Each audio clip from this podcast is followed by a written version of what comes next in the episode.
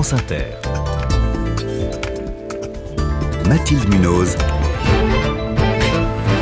Le 5-7. Il est 6h22. Il faut absolument accélérer l'aide humanitaire dans la bande de Gaza. Il y a notamment un besoin vital de carburant.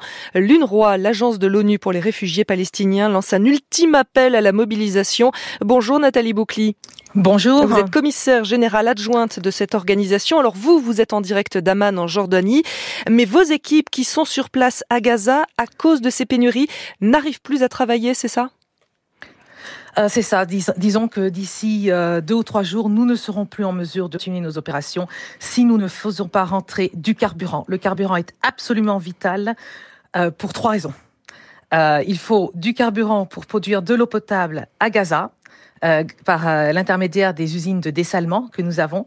Il nous faut du carburant pour faire tourner les générateurs, bien sûr, pour les hôpitaux, mais aussi pour les boulangeries que nous approvisionnons en farine pour faire du pain. Et il faut du carburant pour faire bouger nos équipes. Euh, camions, voitures, livrer une assistance humanitaire qui est cruciale à plus de 600 000 déplacés internes qui ont pris refuge dans les locaux de UNRWA, l'Organisation des Nations Unies pour les réfugiés palestiniens, donc des écoles, des centres de santé. Donc les premiers camions d'aide humanitaire qui sont entrés euh, dans la bande de Gaza euh, sont trop peu nombreux et n'ont pas apporté suffisamment de carburant. Ils n'ont pas apporté de carburant du tout. Ah. Donc bien sûr du tout parce que ce n'est pas encore, ça n'a pas été autorisé et donc les premiers camions qui sont rentrés, donc il y en a eu 20, puis 14, puis 20, puis encore une vingtaine. Donc bien sûr, on en a, on arrive petit à petit à une centaine de camions qui sont qui rentrent là ou qui sont rentrés sur la bande de Gaza, mais aucun ne contient de carburant. Il y avait des vivres, il y avait des médicaments, il y avait de l'eau un peu, mais il n'y avait pas de carburant. Avant le 7 octobre, il y avait presque ou euh, jusqu'à 500 camions de vivres et de carburant qui rentraient dans la bande de Gaza. De ces 500 camions, il y en avait entre 45 et 100 qui contenaient du carburant. Donc nous ne pouvons pas continuer à travailler si nous n'avons pas de carburant qui rentre. Et ça veut dire que s'il n'y a pas de carburant, dans deux ou trois jours, vous dites à vos équipes, on part, vous quittez la bande de Gaza? Non, euh, les Nations Unies restent. On reste. On a quand même des vivres sur place qu'on continue à distribuer. Nous avons sur euh, notre euh, base logistique à Rafah plus de 8000 déplacés internes qui bénéficient de vivres, de médicaments. Nous avons des équipes de santé sur place qui voient environ 3500 patients par jour. On continuera à travailler avec les moyens qu'on a, où on peut, mais ça va être très très très difficile à moins que du carburant ne soit acheminé euh, sur la bande de Gaza, comme j'ai dit, d'ici deux ou trois jours. L'armée israélienne dit que le Hamas a des réserves de fuel. Elle dit aussi que le Hamas vous a volé du fuel. Est-ce que c'est vrai? Alors, je n'ai euh, pas du tout d'informations sur les réserves de fuel que le Hamas pourrait avoir ou ne pourrait pas avoir, mais de toute façon, ça ne résout pas le problème.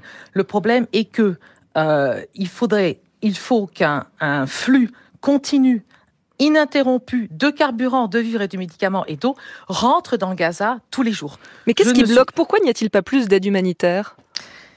Alors, il y a beaucoup de discussions au niveau technique, au niveau logistique qui, euh, qui ont lieu hein, euh, à, en Égypte et sur, euh, au niveau de, la, de, de Rafah pour faire entrer cette aide humanitaire.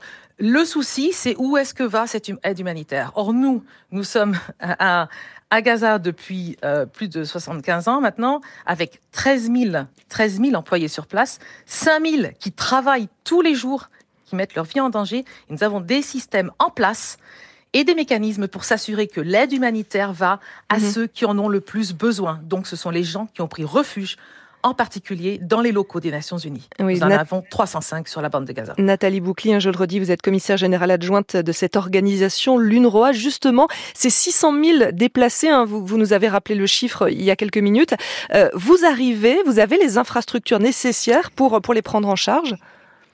Alors, comme j'ai dit, nous avons environ 305 installations, donc des écoles, des centres de santé, des locaux de UNRWA sur la bande de Gaza. Mais ils sont suffisamment euh, grands pour les accueillir 600 000, c'est gigantesque. Ah, non, c'est gigantesque. Donc, par exemple, sur euh, notre centre de formation à Khan nous en avons 22 000 et il n'y a que deux toilettes. Donc, il y a certaines infrastructures qui sont équipées euh, de, de, de, de, toilettes, de douches pour justement être un abri en cas de besoin, mais beaucoup d'autres installations ne sont pas équipées comme ça. Donc, maintenant, nous se posent des problèmes d'assainissement, des problèmes problèmes de santé, avec euh, peut-être des, des, maladies d'origine hydrique qui vont surgir, parce qu'on n'arrive pas, et là aussi il n'y a pas de tout à l'égout, donc le carburant est aussi nécessaire pour faire tourner les générateurs et pour assainir les, les, les endroits où se réfugient les réfugiés. Et à tout cela euh, s'ajoutent bien évidemment les bombardements, parce que l'UNRWA est aussi victime de ces frappes. Vous êtes aussi touché Malheureusement, nous avons eu 40 locaux qui ont été touchés par des frappes. Oui. Et des employés aussi qui ont été tués? Euh, nous avons aussi 35 euh, personnes qui ont été tuées, donc 35 collègues qui ont été tués, mais euh, pas lorsqu'ils livraient de l'aide humanitaire, ils ont été tués chez eux. Le Hamas dit que les bombardements israéliens ont fait plus de, de 5800 morts à Gaza. Est-ce qu'on peut accorder du crédit à ce chiffre?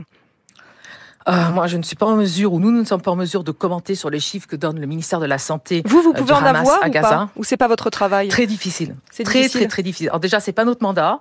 Euh, c'est pas notre mandat et c'est très difficile euh, de vérifier ces sources. Même pour nos employés, 35 sont morts. Ça, c'est ce qu'on a pu confirmer. Peut-être mhm. qu'il y en a d'autres. Merci beaucoup Nathalie Boucli pour votre témoignage. Je sais que vous êtes très sollicitée et que vous avez beaucoup de choses à faire. Donc je vous remercie vraiment de nous avoir accordé quelques minutes ce matin en direct sur France Inter. Vous êtes commissaire générale adjointe de l'UNRWA, l'agence de l'ONU pour les réfugiés palestiniens.